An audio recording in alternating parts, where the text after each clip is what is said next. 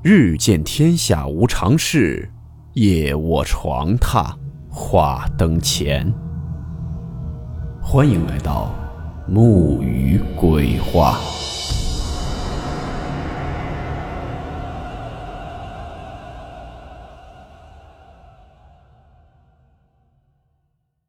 大家好，我是木鱼。今天的故事来自网友老宗。故事名称。瘫痪女孩。温馨提示：本故事含有未经证实的内容和边缘化知识，部分内容超出普遍认知。如感到太过冲击自己的主观认知，请大家当做故事，理性收听。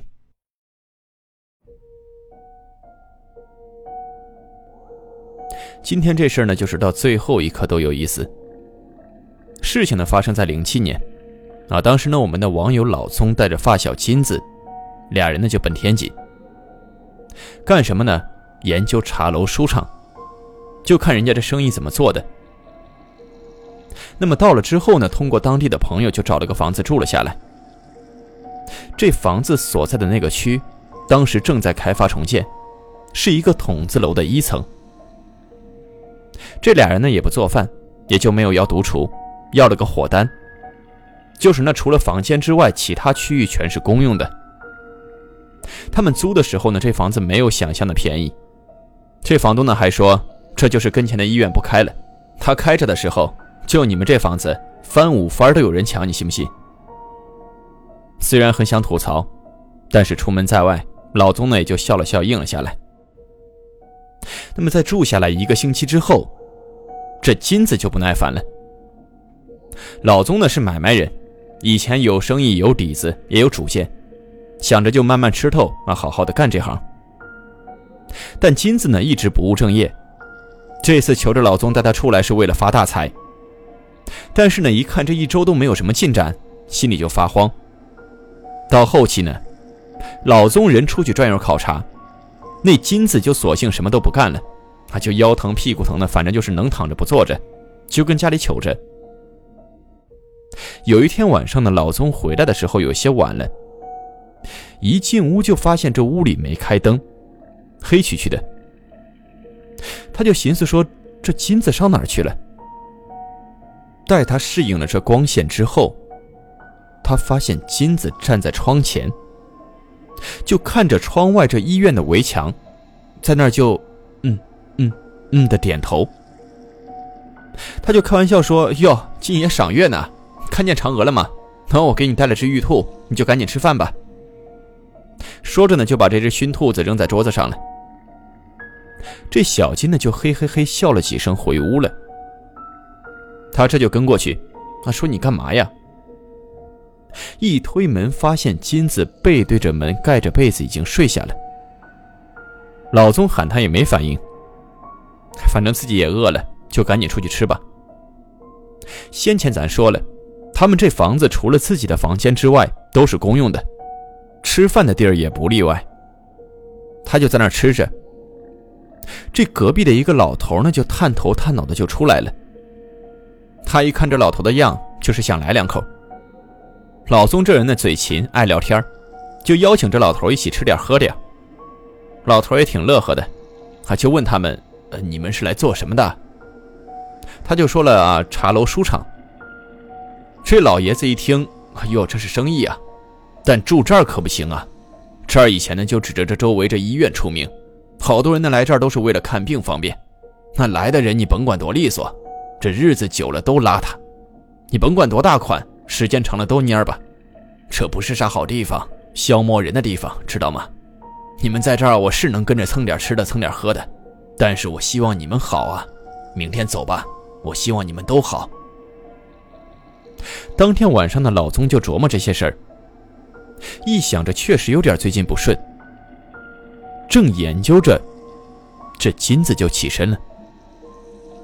他本以为金子是上厕所，结果半天没见人回来，他就出去找去了，就发现金子在厕所的门口对着里头还是那样，嗯嗯嗯，就这么点头，然后转身就奔了厨房。没一会儿呢，就踮着脚尖，好像是耷拉着一双女士的瓢鞋，就奔着老大爷的门口去了。轻轻的这一推门，这门还没锁。老总心想：坏了，你这上人家屋里干嘛去啊？赶紧就喊他啊，就金子金子的喊他。这金子呢也不理会，他就赶紧跟了进去。这一进屋就被门后的老头拽到一边，捂着嘴。俩人借着月光就看见金子手里拿着一把小斧子，就照着这老头的床嘣嘣嘣就剁了起来，然后嘿嘿嘿笑了几声，扔下斧子，踏拉着鞋就出去了。这老大爷呢，这会儿连忙锁好门，就跟着老宗说：“孩子，你们赶紧搬走吧。我告诉你咋回事啊？我晚上呢不是贪你那口吃的。”我就是想跟你聊聊天看你是啥样人。你这兄弟，他跟一女的在屋里面折腾了一下午，这女生的笑声尖的就直刺耳朵。我这岁数大了，我敲门他们也不理我，我就绕到这楼后面趴窗户往里猫。你哥们自己在地上瞎转悠呢，这边上呢还有一双女士的瓢鞋在那一抬一落，自己动着呢。我就知道你们招上的不是什么好东西了，赶紧走吧，你们也别霍霍我了。这说的老宗呢，这脸也通红。你说这金子怎么还就犯着这事儿了？就这么着，他琢磨着第二天领金子搬走。结果第二天，金子找不见了。连等带找两天无果，最后报了案了。这金子在哪儿被找着呢？就在这个废弃的医院的病房里，通过那种警犬闻着的。但是这金子的两只脚塞在这瓢鞋里头已经黑了，脚脖子上拴满了就各种绳子啊，就勒的那种皮筋啊，什么压脉带，还有那种塑料袋什么的，反正能系的东西全给他勒上了。这双脚后来是要不了了，你送回家去吧。这送回家咋说呀？这街里街坊的这金子就像亲弟弟一样的。老宗这没办法，就给了金子父母一点补偿，啊，说这也是我没看住，不好意思。这人家父母呢也通情达理，啊，就说这冤不着别人，我家孩子我知道啥样。老宗呢这也不好意思回去了，就留天津发展。两年后得知这金子怎么了，转型了，非常的勤劳，而且呢脑子特别灵，开了个面馆。这面馆叫什么名字？叫做孙爱娜手擀面。这名字起的莫名其妙。金子呢，全家往前倒三辈都没有这人。老宗呢，他就始终觉得这里头有点古怪，但他也不知道跟谁说。咱们不是说了吗？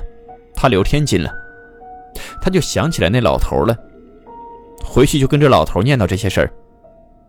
老头听完惊了。九三，九三年那时候，你们那房间住过一个小女孩，那时候就是来这儿瞧病的。好像就叫什么孙什么娜。那孩子也不知道怎么了，这俩脚呢就要不了了，黢黑的，说这得弄下去。我当时呢还安慰他，哎，但那孩子乐观，啊，说我还有双手呢，以后我要开个面馆。再后来听说就严重了，也不知道又嘎这儿又嘎那儿的，最后这家人也不管了，扔那屋瘫了几天，人没了。当天晚上，老宗做了一个梦。他梦见自己和金子租的那个房间，地上放着一双女士的瓢鞋，一个女孩盖着被子孤零零的躺着，窗外面下着雨。电闪雷鸣之际，这窗角处就闪现出半张老头的脸，就是那个隔壁的老头，就阴恻恻的看着这女孩。然后蹑手蹑脚的进了房间，开始帮他翻翻身子，看四下无人，掀起了被角，钻了进去。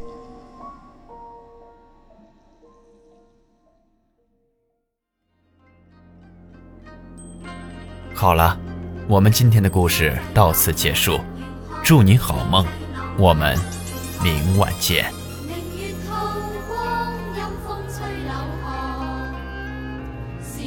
谁人